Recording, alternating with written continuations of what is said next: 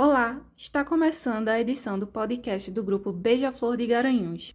Vamos conversar hoje com o vice-presidente da militância Cores da Resistência, Alejandro Turrilho, e que em breve também será um profissional de saúde, um futuro psicólogo. O Cores da Resistência é um movimento baseado em Garanhuns que tem como mote a luta social por direitos e pelo combate ao preconceito contra a comunidade LGBTQIAP+. Eu sou Letícia Soares, da farmacêutica do grupo Beija-Flor, que também é composto por Saulo, enfermeiro, Glaucio, assistente social, Brenda, fisioterapeuta, Caroline, psicóloga e Ingrid, nutricionista.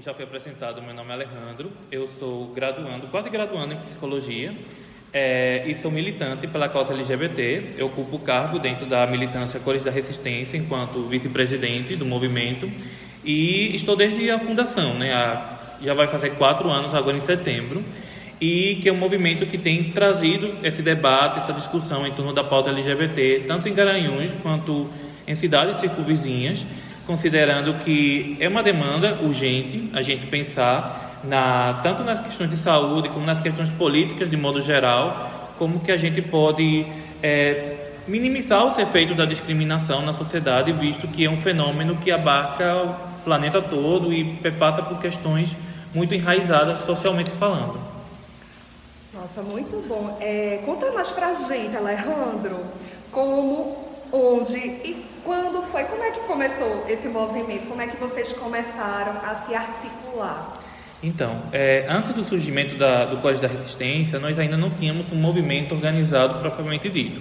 A gente tinha um grupo que, inclusive, acontecia na UPE, que era um coletivo que era mais voltado para grupos de estudo, para diálogo sobre a pauta e os primeiros e segundo atos LGBTs que aconteceram na cidade é que o primeiro teve inclusive essa questão da patologização das identidades LGBTQIA+, visto que estava rolando todo um processo de, de permitir que terapias de conversão fossem aplicadas, coisa que sim, foi bem recente até. Sim, foi recente, foi 2018, né? Nossa. Ou foi 2017? Acho que foi 2018 que foi o primeiro ato. E aí o segundo ato a gente trouxe como debate todo, toda a parada, a gente sempre tenta impor alguma, algum diálogo, é, alguma temática seja importante, porque por mais que a gente entenda que a parada ela é festiva, a gente sabe que para além do ato político que a parada em si é e ela representa, a gente tem que trazer à tona algumas falas, algumas discussões que a sociedade não pode, muitas vezes acaba se ausentando, mas não pode se ausentar de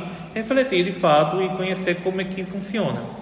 E aí esse segundo ato, e aí os integrantes que iam compor o Código da Resistência já estavam implicados, e poucos dias depois a gente ia fundar o movimento, era sobre a importância do voto político, a importância de reconhecer candidatos, seja eles cis ou não, héteros ou não, de que estejam comprometidos com a pauta LGBT, visto que, por mais que a gente entenda que existe uma demanda de saúde, de educação, de segurança, que é algo muito importante, a pauta LGBT fala da vida das pessoas. Então, atualmente, tem pessoas que são agredidas, são tanto verbalmente quanto fisicamente, são mortas por causa unicamente exclusivamente da sua orientação sexual ou identidade de gênero. E é importante que os políticos estejam engajados em trazer esse diálogo, em trazer políticas públicas que possam incluir essa pauta de fato e estejam melhorando a situação dessas pessoas aos poucos, né, de forma gradativa. E a gente quis trazer esse debate como uma das temáticas. Em seguida surgiram outras, teve é, a importância do corpo político enquanto corpo LGBT. Na pandemia, a gente trouxe também esses entrelaços que a própria pandemia trazia em torno da pauta, e esse aí foi no formato online, a gente fez de uma forma diferente. Mas, para além das paradas, a gente tem, faz promove eventos de campanhas de doações de sangue, que é um ato político, visto que até pouco tempo nossos corpos eram marginalizados, como se o fato de sermos LGBTs significasse que éramos pessoas que tínhamos algumas doenças. E aí o fato da gente dizer, não, nós somos LGBTs estamos aqui contribuindo com a sociedade e vocês estão recebendo nosso sangue também. E ele está sendo plenamente aceito. e tipo não há uma implicação que nós não somos grupo de risco por sermos LGBTs. Então a gente faz esse ato político, a gente já fez é, campanhas de arrecadação de alimentos, é, assim apoios tipo dentro nas escolas que nos incluem nesses processos. Então é, é uma ação bem integral. Então a gente tenta toda a parceria que a gente consegue, tudo que a gente consegue agregar de fato para estar somando na causa a gente vai fazendo. Muito bom. É até interessante, né, Letícia, porque quando a gente pensa em política pública, por exemplo, a gente recorda logo o quê? Da Constituição Federal de 88, que tra vai trazer o conceito ampliado de saúde. E quando traz essa ampliação do conceito, inclui que é dever do Estado prover meios para que a população possa cuidar da sua saúde, independente, eu gosto muito dessa parte, sabe, na Constituição, independente de orientação sexual, raça, cor, entre, entre outras coisas. E quando a gente está justamente nesse campo político, o que a gente mais escuta né, dessas pessoas que deveriam representar todos na, da população e pelo menos tornar acessível para todos é o quê? Não, mas isso vai de encontro às políticas. Mas como? Eu é tenho acesso universal. Como é que você diz que não é, não é? Eu tenho uma Constituição Federal que diz que todos, né, têm o direito de cuidar da sua saúde. E dois anos depois a gente vai ter a lei número 8080, a lei orgânica da saúde, que também vai trazer isso. E como assim não, não é justificável para, por exemplo, criação de dispositivos de saúde voltada à população LGBTQIAP+. Inclusive, um dos argumentos que colocaram para barrar a questão que era uma solicitação, não era uma implementação de fato, era um pedido que seria feito para que esse ambulatório fosse implantado aqui na cidade, era que nós somos todos iguais. Então, como todos somos iguais, não pode ter privilégios. E aí, é, aí traz a questão da Constituição que olha para a questão da equidade. equidade a gente está olhando para um público que é socialmente marginalizado. E aí é muito importante, por isso, inclusive, que hajam dados sobre esse grupo. Não para que eu, Alejandro, esteja falando que está errado, mas porque a ciência de fato comprove que coisas estão acontecendo e quais são as motivações. E aí, dentro do conceito de equidade, se estabelece justamente isso. Existem grupos que são socialmente privilegiados, existem grupos que são socialmente marginalizados. O que é que se faz com grupos socialmente marginalizados? A gente intervém com políticas públicas, com ações afirmativas, que de fato possam estar mudando os rumos dessa realidade de alguma maneira e não apenas seguindo aquela ótica assistencialista de eu vou fazer alguma coisa naquele momento, às vezes até por uma questão eleitoral, né? Exato. E não olhando para uma política de fato que vai olhar para a população e dizer, olha, esse é o mundo que a gente vive. Todos nós somos iguais. Ah, seria ótimo, seria. Mas não é assim que funciona. Todos nós somos iguais. Inclusive, porque além de pessoas LGBTs, Vamos ter pessoas negras, vamos ter pessoas é, com deficiência que também né, estão nesse grupo também de pessoas que acabam sofrendo algum preconceito, alguma vulnerabilidade, pessoas obesas, pessoas que passam por questões que fogem do padrão, desse padrão que tanto a gente discute como uma problemática, né? não a que as pessoas em si que têm esse padrão estejam com algum problema, Exato. mas que existe toda uma discussão sobre um lugar adequado e outros lugares que são inadequados, como se assistisse uma forma digna e justa de, se viver e assistir, é. exatamente. E minha gente, é tão é tão interessante, né? Porque respeito é algo tão básico do ser humano enfim, qualquer tipo de sociabilidade, sabe? A gente precisa respeitar o outro, a outra. E a gente não vê isso com justamente essas parcelas que são marginalizadas.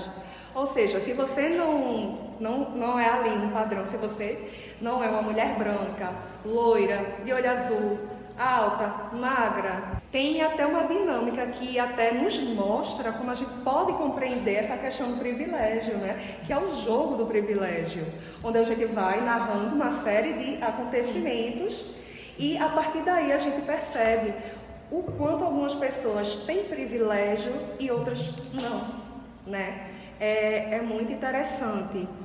E aí é, eu lembro que, a respeito do ambulatório, foram seis votos contra quatro a favor, uma coisa assim, não Sim, foi? por aí. Que já é a segunda tentativa, né? Sim. Que teve de implementação do ambulatório. E, Alejandro, vocês costumam ter apoio de algum político, vereador, vereadora, Sim. nesses pleitos? A gente tem o apoio da Fane das Manas, que é uma mandata coletiva aqui da cidade. Elas são incríveis, sabe? Tipo, são pessoas de fato comprometidas com a causa. A gente, é, assim, a gente apoiou elas, inclusive, quando elas estavam nesse processo de eleição e foi um processo muito na- natural, inclusive. Eu sempre falo isso, porque foram pessoas que antes da política, antes de se pensar em estar na política, já estavam nos movimentos sociais. Então, quando elas falaram com a gente sobre a proposta delas enquanto uma mandata de mulheres, que eu acho incrível, visto que a gente também tem essa questão de mulheres que não estão na política, cadê as mulheres na política, né? E se a gente está falando sobre uma sociedade plural, é importante que toda a sociedade se sinta representada de alguma forma. E aí as manas estão ali é, a duras custas, porque é muito que elas passam para poder estarem lá, mas elas conseguem fazer o seu papel, elas lutam de fato e já foram várias ações que elas tentaram realizar em prol da nossa causa, mas infelizmente sem conseguir o apoio muitas vezes dos demais. E inclusive isso é uma coisa que eu, tipo, eu, a gente fez um vídeo, inclusive quem quiser assistir na página do Código da Resistência, é, até foi o Guilherme que gravou junto com a gente, fez um vídeo que a gente refuta alguns argumentos que foram trazidos. Eu senti a falta de discussão política dessas pessoas. Eu sinto elas muito elitizadas, muito nesse lugar do vamos fazer do jeito que está assim, certinho, mas sem fazer uma reflexão sobre o mundo real. Ah, mas a Constituição diz assim, que todos somos iguais perante a lei. Todos somos iguais perante a lei? Não somos. Então, assim, vamos olhar com um senso mais crítico. E eu até fico pensando, seria tão bom se esses políticos pudessem acessar é, assim, discussões sociais de fato. Eu não vejo eles implicados em grupos sociais. Eu vejo, assim, as manas são uma das poucas que eu conheço que de fato estão implicadas nesses espaços de, de luta social, de movimento social, estão em contato direto com as pessoas, ouvindo o que elas têm a dizer, o que, que elas estão passando, né? Então, para mim, é um diferencial, né? E eu acho que é até por isso que a gente tanto apoia e também a gente tem um apoio que, inclusive, é, foi o que permitiu que a gente hoje tivesse, acho que não sei se vocês sabem, mas Garanhuns está para receber uma casa de acolhimento aqui em Garanhuns. Não, ainda Voltar- não sabia. Olha aí, Letícia, que notícia boa. Em primeira mão para vocês, queridos e queridas. Mas é, e aí o que acontece? Nós do Código da Resistência fomos os que recebemos esse valor. Assim, era para ser destinado para a gente, mas por questões burocráticas a gente não conseguiu é, de fato aplicar. Mas aí a gente fez uma parceria com que nós, tipo, dentro do Código da Resistência a gente tem essa coisa também de discutir com os órgãos públicos.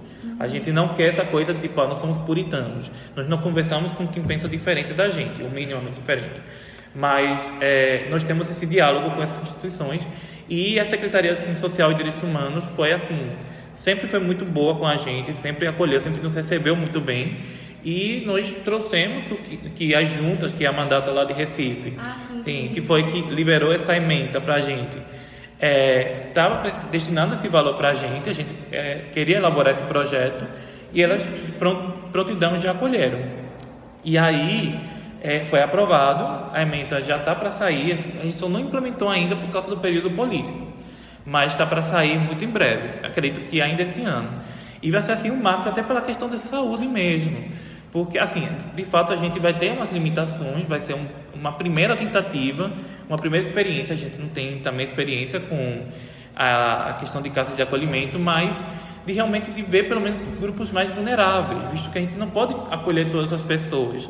A gente sabe que tem tipo, pessoas que sofrem coisas horríveis em casa, gente que é ameaçado, ameaçado de morte, que é, é espancado. E aí a gente está Que é vendo expulso, que é né? expulso, sim. E aí está pensando em justamente pegar esses grupos mais vulneráveis, em fazer uma filtragem. Não porque de fato não acha uma demanda, pelo contrário, é uma demanda muito grande. Mas é porque a gente imagina, eh, são discussões que ainda estão acontecendo, né? Mas a gente imagina que se a gente acabar acolhendo eh, pessoas com menor, entre aspas, menor demanda, grupos que estão tipo expulsos de casa, ameaçados de morte e tal, eles vão acabar ficando de fora e o número é limitado de pessoas. Então a gente ainda está discutindo como é que a gente vai implementar isso, como é que isso vai se dar, né? E aí tá para sair ainda esse ano, pelo menos no final do ano, é a nossa expectativa. E vamos ficar na, na torcida, né, Letícia? E, enfim, o que a gente, né, enquanto residente, puder colaborar. Inclusive, isso é uma coisa que eu até coloquei dentro do movimento. Assim que a caça sair, a gente tem que aplicar a relevância. Não é apenas uma, não é que isso seja pouco, mas não é apenas uma casa de acolhimento, também um espaço de estágio. Imagina, temos estagiários de psicologia, de medicina, Tudo. né? É, com esse, E esse até grupo. receber residentes. Sim, receber residentes, Olha- todas as pessoas que puderem estar contribuindo de alguma forma, visto que não é um processo que vai poder ser pago, né? Mas que de alguma forma já esteja trazendo um diferencial, é, é primordial. E assim, é, eu, eu olhando pela questão de saúde mental, que é a minha área, né, a da psicologia, eu vejo como é muito importante, porque aquela questão de que são pessoas. É, a LGBTfobia é uma violência bem peculi- peculiar. São poucas violências que equiparam a ela. Primeiramente, porque não vem de um estágio da vida, não é só da infância, não é da adolescência, da fase adulta, é da vida toda. É, segundo, a intensidade. Ela não, não é uma coisa pequena, não é uma coisa isolada, um momento na, da sua vida, não. É algo que se permeia nos espaços sociais, nas instituições. É, você vai para a família, você vai para a escola, você vai para a igreja, você vai para a rua, para a internet, todos trazendo discursos de discriminação. E como se você se vai se colocar, você vivenciando tudo isso, ainda mais essas pessoas que fogem do que a gente chama de cis heteronormatividade, né? Essa coisa de serem pessoas que são menos camufladas na sociedade. Eu, enquanto um homem gay, eu por ser uma pessoa cis e por ser uma pessoa gay, eu acabo me camuflando muito mais facilmente que uma pessoa travesti, periférica, que não tem essa, essa possibilidade, uma pessoa negra também, né? Que vive num contexto social totalmente diferente de mim. E aí, é, tudo isso vai somando. Então, é, é uma violência muito peculiar e que muitas vezes não se olha. Eu queria que, tipo, tá, vamos discordar da forma como vamos chegar nesse fim. Mas não vamos dizer que a LGBTfobia não existe. Pois é, Não né? vamos dizer que a LGBTfobia é um mito, que as pessoas escolhem ser é, assim. Vamos partir de um lugar mais sensato, de bom senso. Mas às vezes nem isso a gente consegue. É interessante até hoje como é tensionada essa questão da, esco da escolha, como se assim, ah, não tô fazendo nada, eu vou ser gay. Não é. E não é dessa Ah, eu forma. Eu tô, você eu- é bissexual. sim, eu tô doido pra, assim, pra ser xingado na rua. Vocês não sabem, da, da nova, tipo. Nossa, eu tô querendo sentir uma emoção diferente. Quando Não, é o contrário, assim, as pessoas não. querem ser aceitas, querem ser acolhidas. Sim, elas querem, respeitadas, é, né? elas não querem se sentir diferentes dos demais. Elas querem compartilhar de grupos sociais. Elas não querem ter que esconder namorado, né? Esconder o é, afeto É, mãos dadas. Não, aqui não. Ó, vamos dar um beijinho aqui escondidinho aqui. Uhum. Ah! E aí, tipo, sabe? Eu, eu acho essa questão do afeto muito forte, É sabe? muito forte.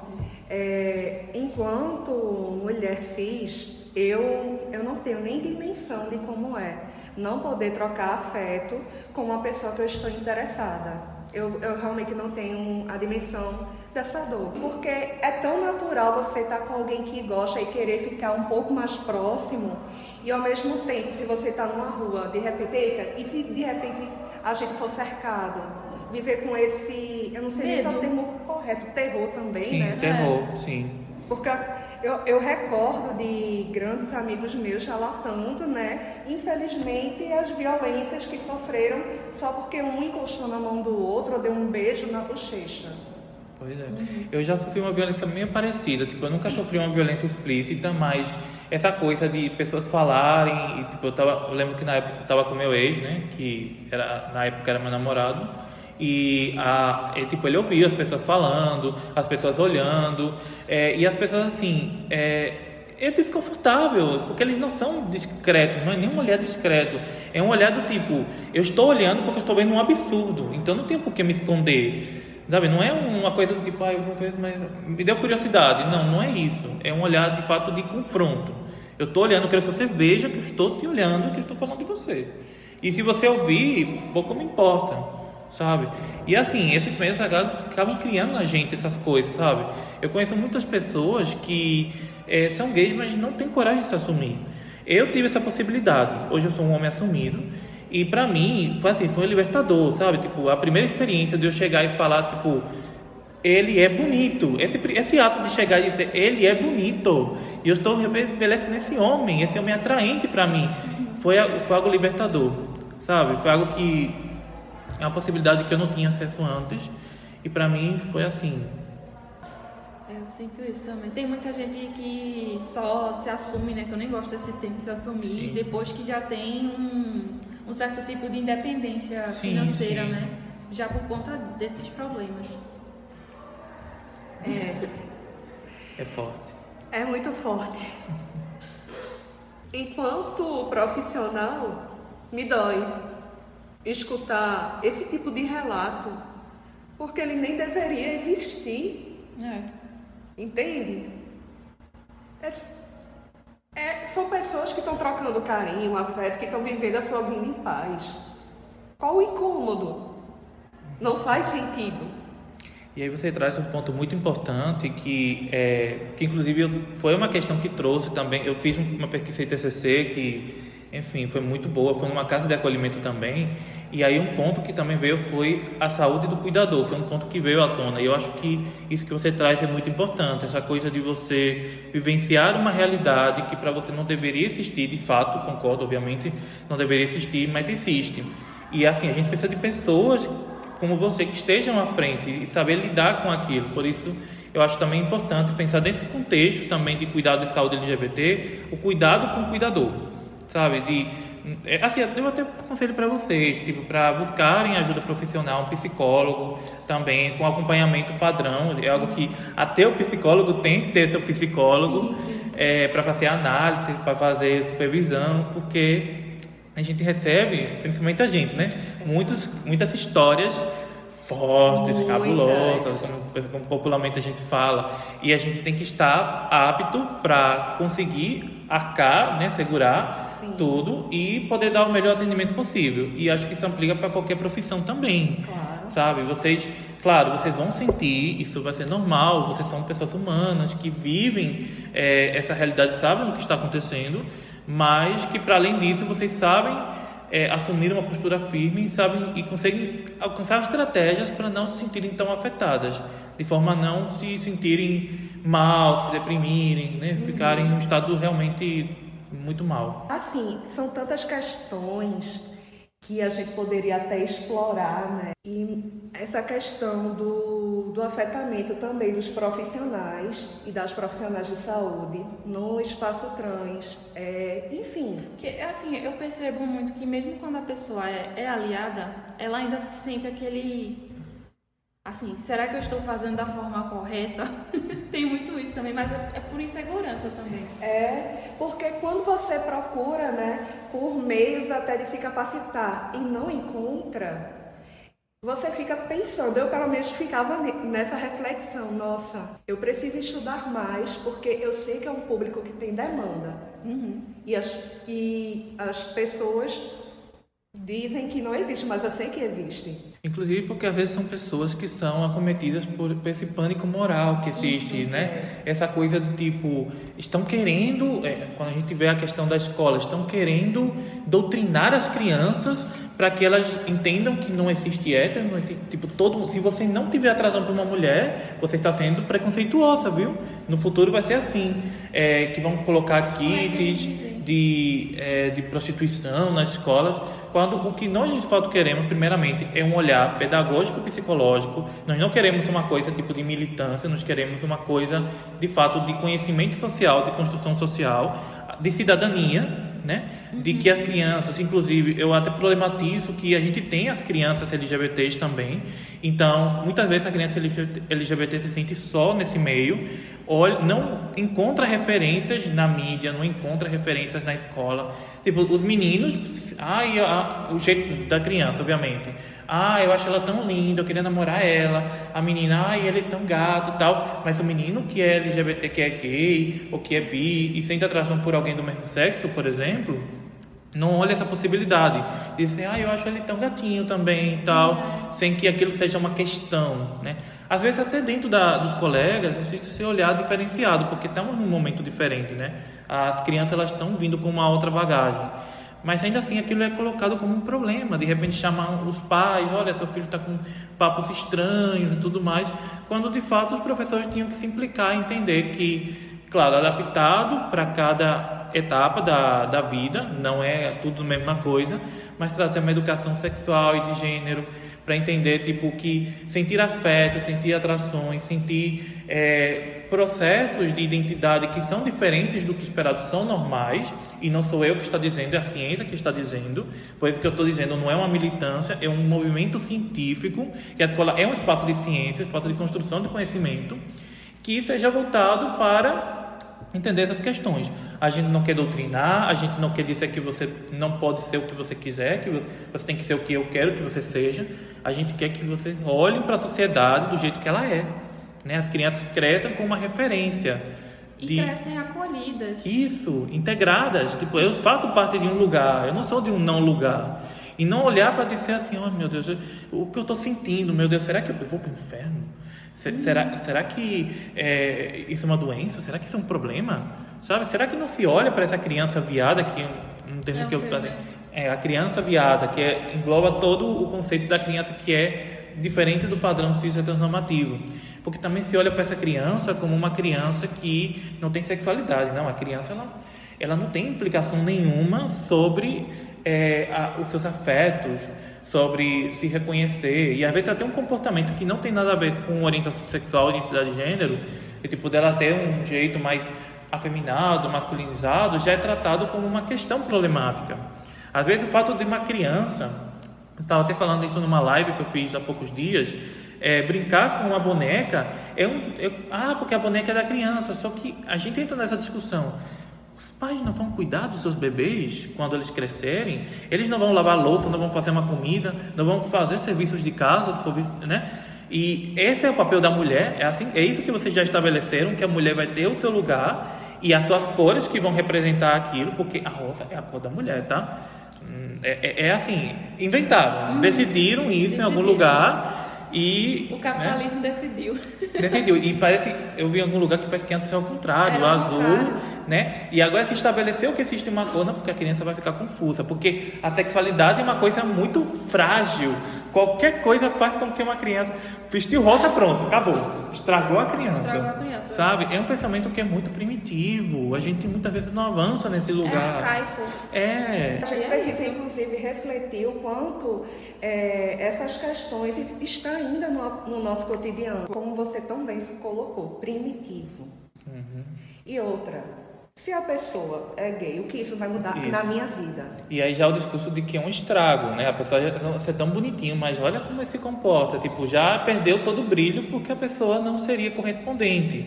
Quando, tipo, talvez, tipo, não é pelo comportamento, talvez pela identidade da pessoa, ela não vai corresponder a você, mas não é por isso que ela é um estrago, né? Ela existe certo. por ela mesma, não por você, né? É, é a questão. Né? É o desperdício.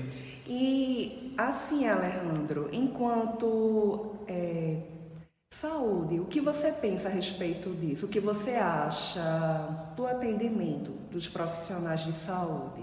Você acha que a gente vem avançando ou ainda estamos no início, na sua percepção? E o do grupo, assim, tu recebe muita reclamação? Então, é, eu acho que falar que não há um avanço acaba sendo muito radical. Eu acho que em alguns contextos a gente pode ter alguns avanços, mas em outros, talvez até a maioria, a gente não tem esse avanço. Eu vejo porque nós somos, enquanto população LGBT de modo geral, nós temos muitas demandas de saúde, principalmente e essa, a população trans. Sim. entre a população LGBT. Sim. E aí, tipo, eu já escuto relatos, já acessei relatos de pessoas que falam, tipo, mulheres lésbicas, por exemplo, que já sofreram alguma, é, como posso falar, alguma, não hostilidade, mas algum questionamento sobre o lugar dela estar lá, porque não fazia sexo com homens. Porque como se o sexo, a, a ginecologia, ela se baseasse no que você, se você penetrar um pênis ou não. E para além disso, nós sabemos que é, a mulher ela pode continuar penetrando outros objetos também, isso pode ser uma demanda de saúde, independentemente se ela é lésbica ou não. E para além disso, a saúde da genitália ela é muito maior do que apenas o fato de penetrar ou não, sabe? Então é um, uma falta de cuidado muito grande. Já vi casos de tipo a pessoa ela precisar falar sobre a saúde é, do pênis e tudo mais e a pessoa chegar e, e tipo mostrar uma vagina para a pessoa e a pessoa diferente da maioria conseguir acessar e dizer olha eu sou gay, e não não me interesso pela vagina. Não é um objeto de prazer para mim. Eu nunca acessei a vagina.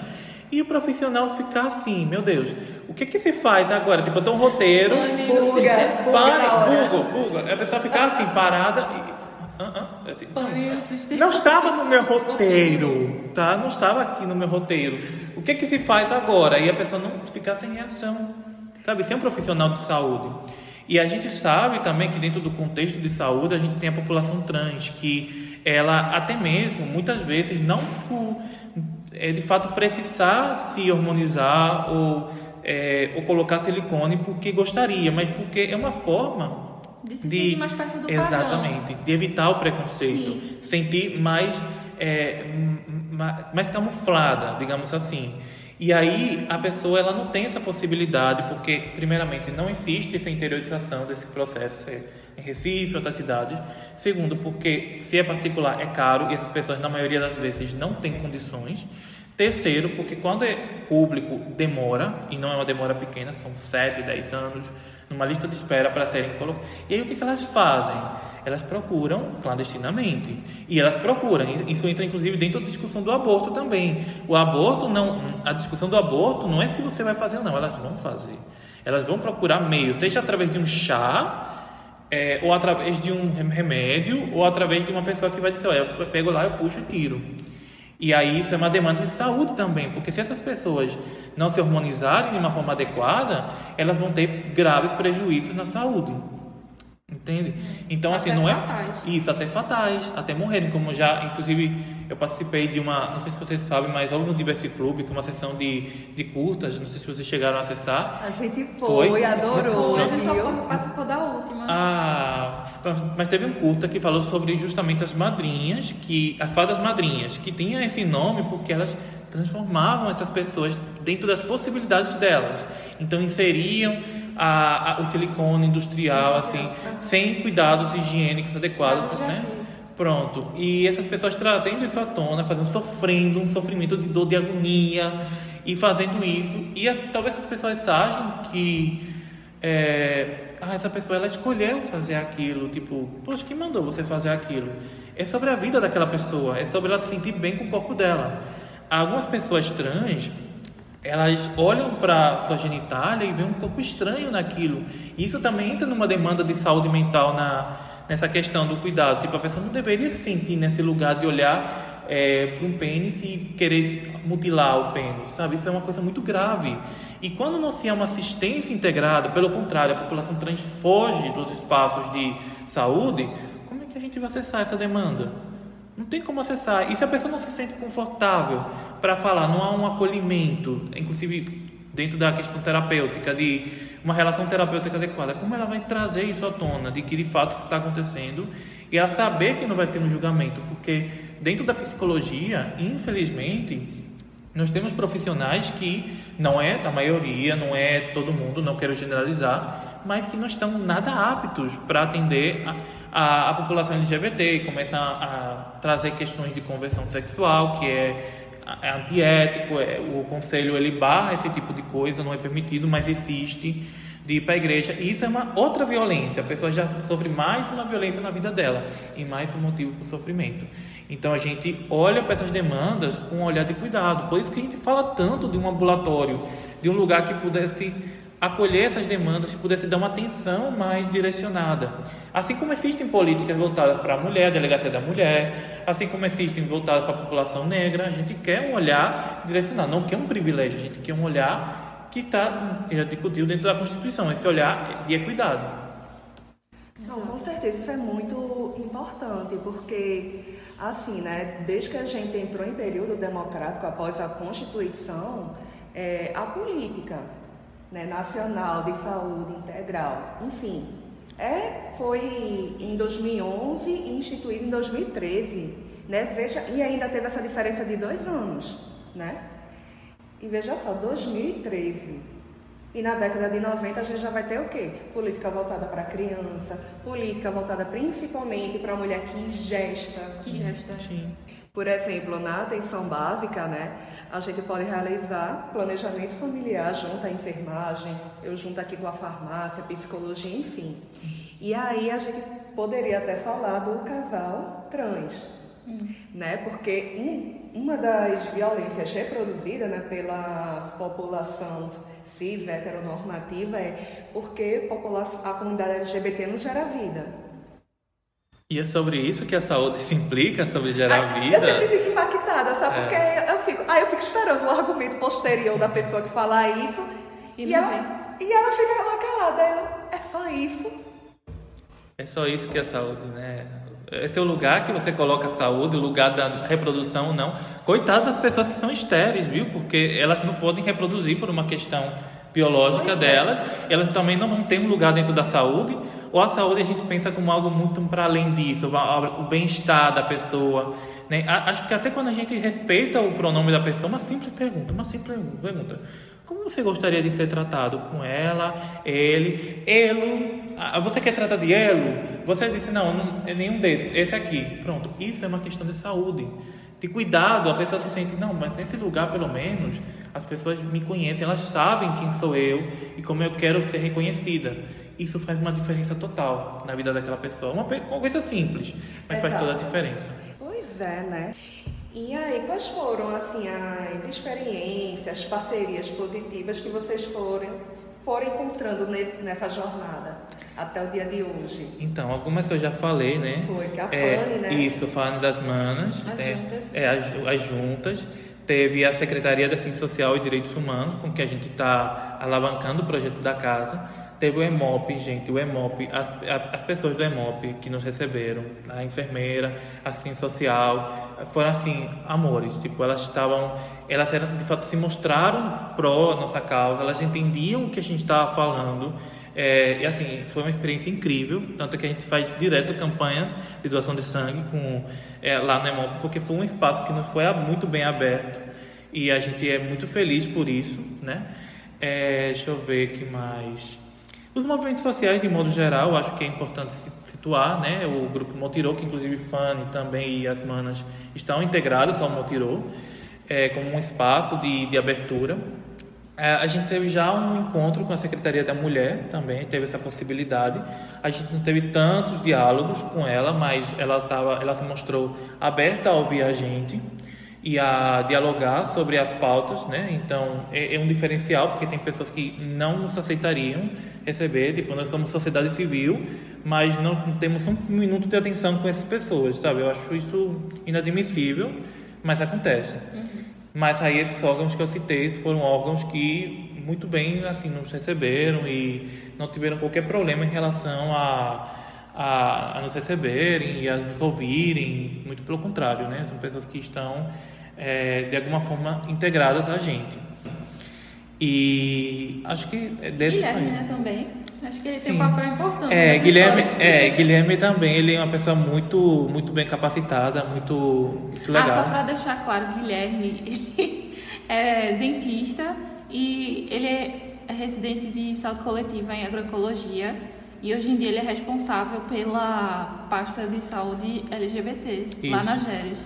E ele também, tipo, ele se integra com coisa da resistência, ele tem, tipo, outros projetos, a gente sabe, mas sempre que ele pode, enquanto um militante que ele é, ele nos auxilia e é um ótimo parceiro é, dentro do, desse contexto de militância.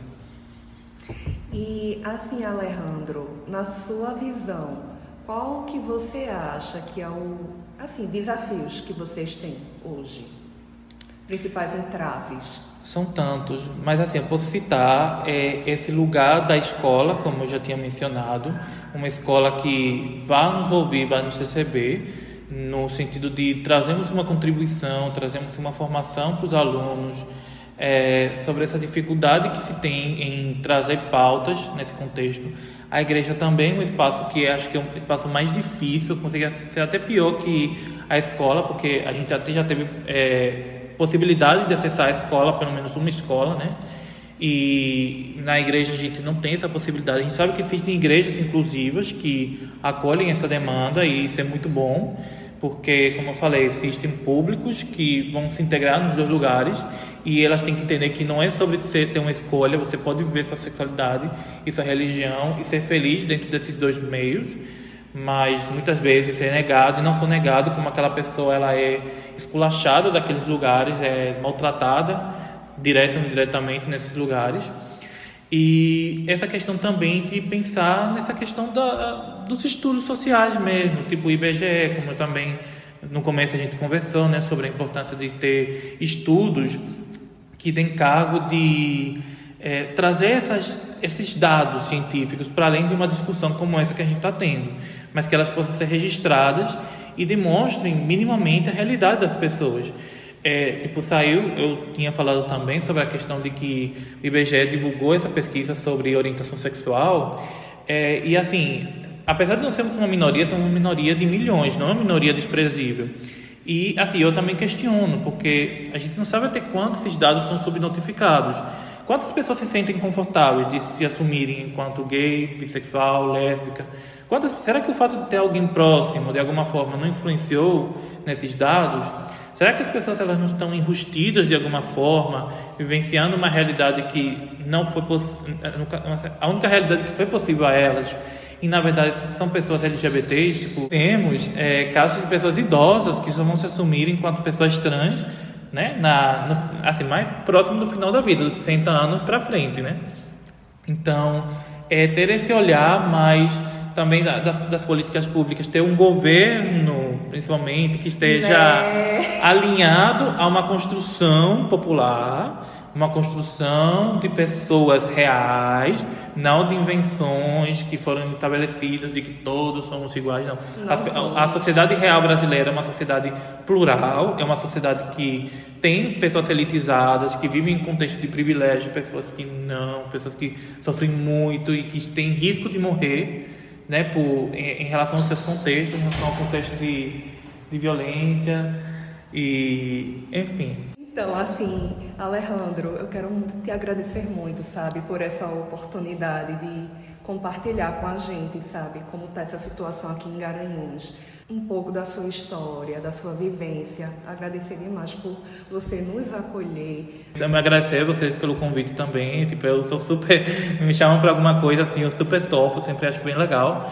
E é, você tipo, terem realmente reconhecido a militância como um espaço também de diálogo também é muito importante. Muito obrigado por escutar o episódio. Este foi o podcast do Grupo Beija-Flor de Garanhuns. Até a próxima. Eu sou filho do arco-íris eu tenho outra íris, eu tenho outro olhar. E se o céu azul nos traz o arco-íris, é pra que a terra inteira possa admirar. Por isso esse amor e esse orgulho que a vida colocou dentro de mim. E não importa a cor do meu amor arco-íris que me faz brilhar assim.